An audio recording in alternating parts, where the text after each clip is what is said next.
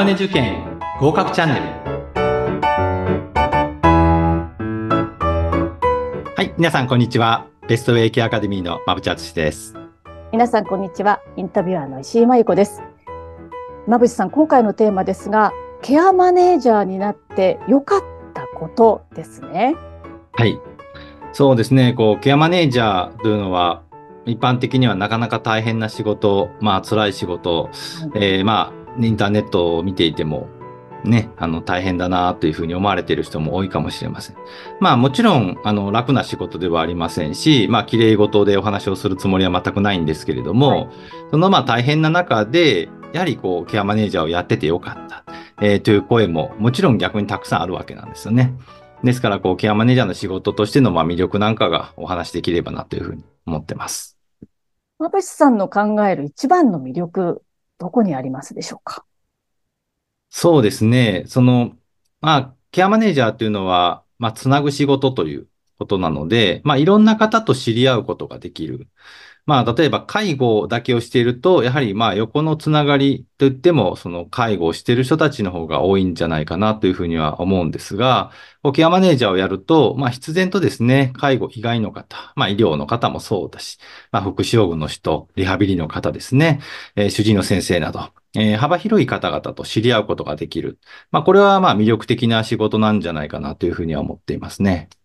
いいですね。いろんな業界の方と知り合えるって。なかなかないことでもありますよね。あ、そう、そうですね。これは、あの、一つのメリットではないかと感じてます。うん、なるほど。そして、あの、これまでのね、ご経験の中で、特に印象に残っているようなエピソードなどありますか？そうですね。まあ、あの、まあ、僕自身はずっと介護の世界で生きてきて、こう、ケアマネージャーというのを経験したんですけれども、あの、介護の世界ってやはりこう、狭いところにやっぱりいてですね、あの、利用者さんの生活というのも、えー、まあ、一方面しか見ることができない部分っていうのが非常に多かったんですね。で、まあ、ケアマネージャーになった時に、えっ、ー、と、その方、まあ、介護をしていた方の担当になったわけなんですが、まあ、そうするとですね、その方の生活全般がこう見えてくるんですよね。なので、単にその生活の一辺を担う介護というよりかは、こう、ケアマネージャーとして、その方の生活全体を見ることができるっていうのは、まあ、あの、非常に大変なことではあるんですけれども、あ、なるほど、こういう方は、あ、これが必要で介護を受けていたんだ。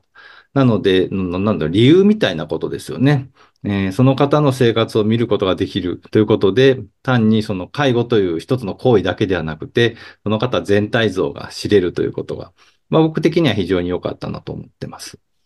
なんでしょう、もうその方の人生のストーリーを全部、全部と言ったらあれかもしれないけど、うん、かなりの部分を共にする感じになるっていうことでしょうか？そうですね。その過去ももちろん知らなければなりませんし、はい、まあ、これからどうしていきたいのかということなんですよね。で、これを知って寄り添うことができるというのは、ケアマネージャーの魅力としてあるのかなというふうに思います。そうですか。それがね、お一人ではなくても、いろんな方々と関わっていくので、ものすごい、なんでしょう、ケアマネージャーさんの人生経験もこう、どんどん深まっていくような、そんな感覚があるっていうことでしょうかね。はい、そうですね。あの、利用者さんがどうしても高齢の方が多いですので、はい、まあ、そういった意味で言うと、非常に教えられる部分というのがたくさんありましたね。そうですか。はい。どんなことが記憶に残ってますか？そうですね。その、まあ、人生って一回きりなんですけれども、うん、その人生というのは、まあ、どういう歩み方をしてもいいということを、まあ、僕自身は学んで、まあ、どういう歩み方をしてもいいっていうのは、もちろんね、あの、それなりの筋は必要だと思うんですけれども、やっぱりこう、いろいろな経験、まあ、特にご高齢の方っていうのは、やっぱ戦争経験をされていたりであるとか、えー、そういったものがあるので、私たちが経験できないようなことのお話をしてくれたりしますよね。で、その中でまあ命の大切さをもちろん知ったりであるとか、で、やっぱり戦時中ってすごかったみたいなんですよね。そういった経験を聞くと、まあ今というのは、まあ日本の中では、まあ、治安がよく平和であると思うんですけども、その平和というのは当たり前ではないということもですね、少しこう広い話になるんですけれども、まあそういったことも考えることができるので、僕はこの年長者、特にまあ高齢者の話を聞くというのは、まあ僕は好きでしたね。これはいいですね。そうですか。ね、あの、先ほどちょっとね、辛いこともあるというようなこともおっしゃっていたんですが、まあ、これもやはり包み隠さず皆さんにお伝えした方がいいかもしれないと思いまして、はい。辛いことといえばどんなことがありました？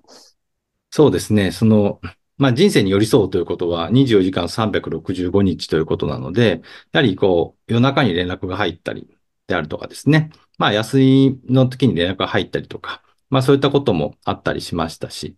で、そうなると、まあ休みなのにとかですね、寝ているのにとか、まあそういう気持ちにやっぱりなってしまうなと思うんですけれども。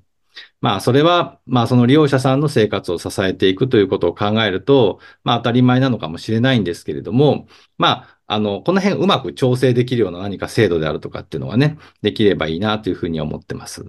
そうですね。あの、支えるケアマネージャーさんのこう、精神状態とか健康状態があまり良くないと、皆さんにこう、いい影響を与えないっていうことになってしまうので、その辺すごく重要ですよね。そう、そうなんですね。ですから、ケアマネージャーってそれぐらいして当たり前でしょっていうふうに結構言われたりするんですけども、えー、それが当たり前になってしまうと、やっぱり良くないかなっていうふうに思いますね。その辺の線引きってすごく難しそうですね。はい、とても難しいと思いますね。うんね、あの、利用者さんにとっても、ケアマネージャーさんにとっても、こうお互いがこうウィンウィンで、とてもいい関係を築くためにはな、どうすればいいんでしょうかね。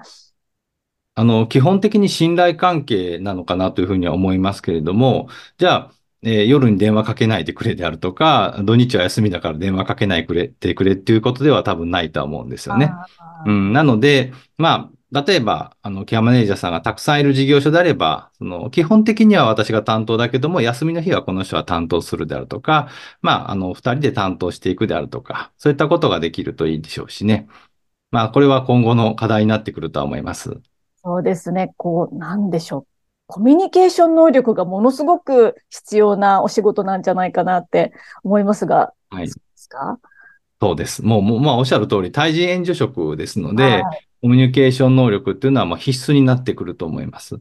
まあ、ただですね、このケアマネージャーの試験を受けるために5年間、皆さんは多分対人援助ですよね。の仕事をされているので、そこでしっかりコミュニケーション能力というのは構築されてるんじゃないかなと思ってますけどね。ね、その辺はそんなに心配する必要はないということですよね。はい、そうですね。はい。うんね、そしてあの、ありがとうという言葉、すごく良かったという話がありましたが、なんかそのありがとうをこう、導き出すために、どういうことをすればいいんでしょうかね？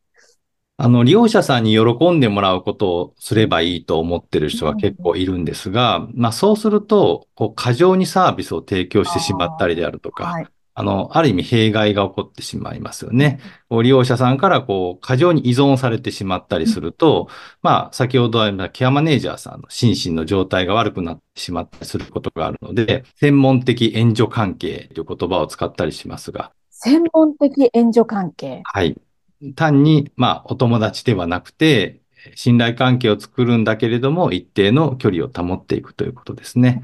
えー、これが、まあ、求められるというふうに思います。なるほど。こう、お互い、こう、リスペクトし合う関係だけれども、こう、なーなーにならずに、お友達のような、なんでしょう、こう、慣れ合いのような関係では決してないということですね。はい、そうですね。まあ、そうすると利用者さんは喜ばれるかもしれないんですけれどもね、えー、ありがとうという言葉も増えてくるかもしれませんが、まあ、それは本来の支援、まあ、プロとしての支援ではないというふうには僕は思ってますね。か。ということは言葉遣い一つとっても、ある程度のこう礼節というか、も必要だっていうことです、ねはい、もちろんそうですね。うん、それとできること、できないことをはっきりするっていうのも非常に重要。